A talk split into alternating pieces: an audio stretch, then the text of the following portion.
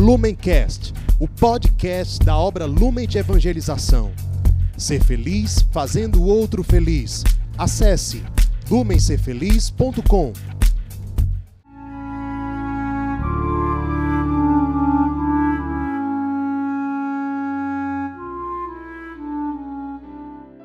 Os santos são sinais da presença do ressuscitado na história. Hoje, dia 11 de janeiro, celebramos São Teodósio.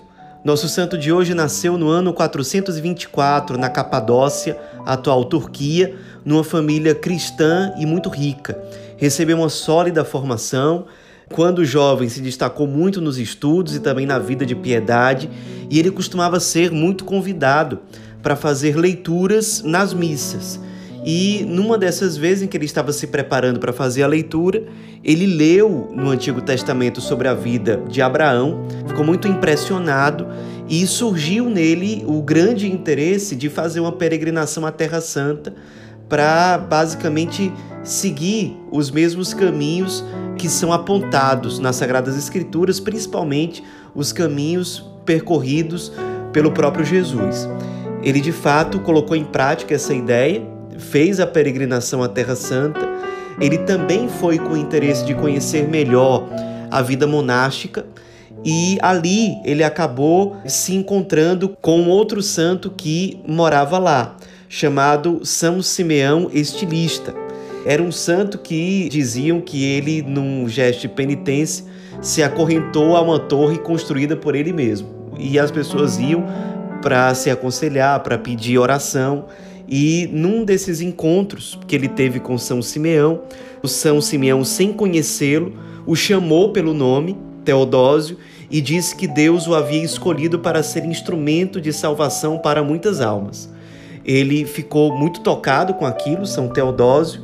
Nessa época, ele já se destacava no meio das pessoas porque ele já era um instrumento utilizado por Deus para realizar curas, para realizar milagres. Então ele decidiu, depois desse encontro com São Simeão, ingressar num mosteiro que ficava perto da Torre de Davi. Ali havia um eremita chamado Longino. E esse eremita se tornou uma espécie de mestre espiritual dele.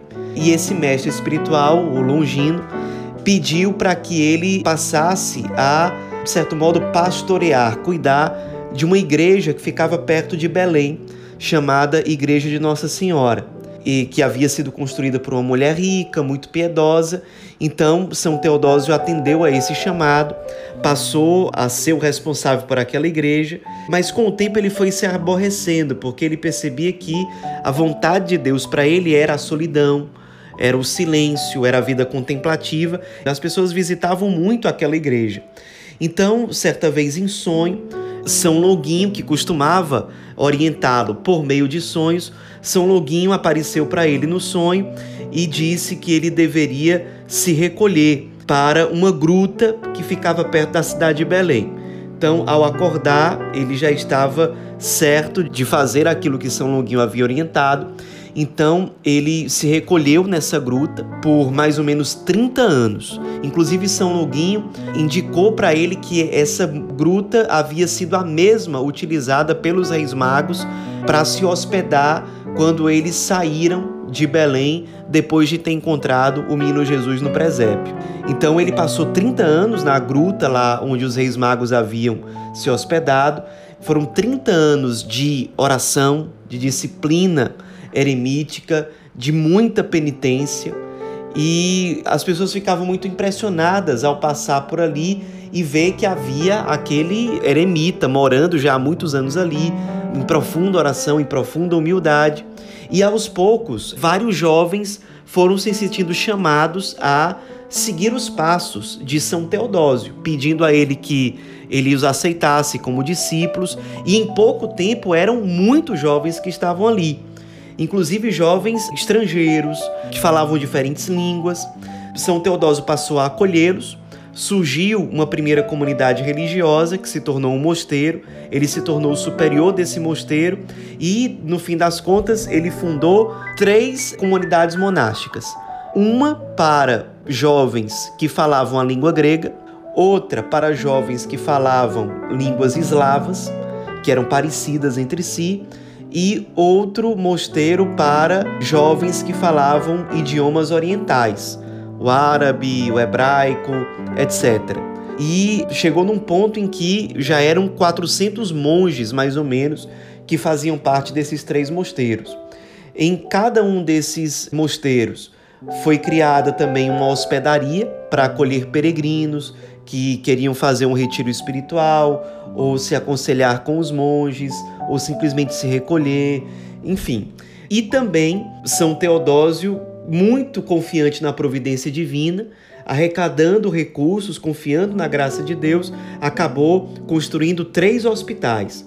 Um dedicado a doenças gerais, inclusive com diferenciação para homens e mulheres, outro hospital dedicado a pessoas idosas e outro hospital dedicado a pessoas que tinham doenças mentais, o que era uma grande novidade na antiguidade, porque não existia um hospital desse tipo. E ele foi inovador, né, uma inspiração certamente que o Espírito Santo colocou no seu coração, inclusive hospitais que acolhiam pobres, pessoas desassistidas e que não eram somente cristãs, eram pessoas de religiões diferentes também, pessoas pagãs que eram acolhidas, amadas, evangelizadas ali nesses hospitais.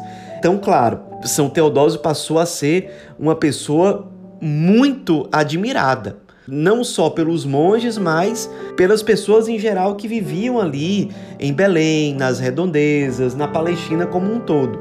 Inclusive, o nome dele passou a ser famoso em terras distantes, que inclusive atraiu a presença desses jovens estrangeiros como discípulos dele num desses três mosteiros. Ele também era um grande pastor, um grande pai espiritual. Ficou bastante conhecida a história de quando dois discípulos dele não se falavam, eram brigados e ele decidiu chamar os dois para conversar. Se ajoelhou no meio dos dois e disse que só iria se levantar quando os dois se reconciliassem. Os dois se reconciliaram e aí sim ele se levantou, um sinal do grande zelo pastoral que ele tinha, do grande zelo apostólico, do zelo paterno que ele tinha em relação aos seus discípulos. No fim das contas, a grande fama de santidade e de capacidade administrativa que São Teodósio tinha, essa fama chegou ao então arcebispo de Jerusalém, chamado Dom João, e Dom João fez de São Teodósio um arquimandrita, que é uma espécie de superior geral de todos os monges que moravam na Palestina. Ele assumiu com muita firmeza essa missão. Nesse tempo, ele conheceu em Jerusalém o grande São Sabas, nós já falamos sobre ele aqui no nosso Inspira Santo, se tornou amigo de São Sabas e passou a ser também um aliado de São Sabas como arquimandrita na luta contra a heresia monofisita, uma heresia que defendia que não há distinção entre as naturezas divina e humana na pessoa de Jesus. Acontece que nessa época os monofisitas eram aliados do então imperador Anastácio, que era o imperador da Palestina. Então os monofisitas passaram a perseguir muito duramente São Teodósio, com apoio do imperador Anastácio, o que obrigou São Teodósio, no determinado momento, a se exilar.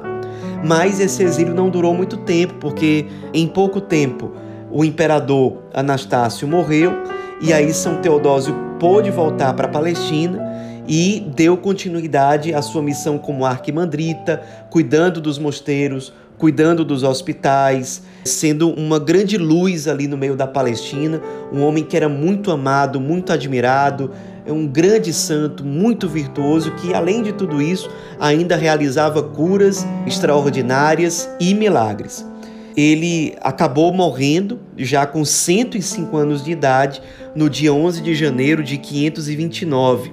E o seu corpo, o que ele mesmo havia pedido em vida, foi enterrado na gruta onde ele morou durante tanto tempo, aquela gruta perto de Belém que havia sido o local da hospedagem dos Reis Magos.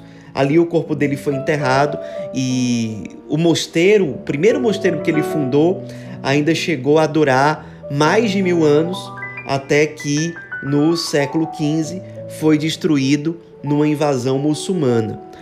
No início do século XX, alguns monges gregos ortodoxos reconstruíram esse mosteiro que existe até hoje na Terra Santa. nos inspiremos na vida desse grande monge, grande santo da igreja, que se tornou conhecido e amado na Palestina, que deixou uma herança espiritual que sobrevive até hoje nos seus discípulos, naqueles que aprenderam e aprendem com ele a viver a vida monástica, nesse santo que foi solícito aos apelos da igreja no seu tempo, que inclusive teve um funeral que foi assistido pelo próprio arcebispo de Jerusalém com a presença maciça de muitas pessoas que moravam em Jerusalém, na Palestina de forma geral, um homem que foi muito amado porque foi um sinal extraordinário da graça de Deus no seu tempo, no seu contexto. São Teodósio, rogai por nós.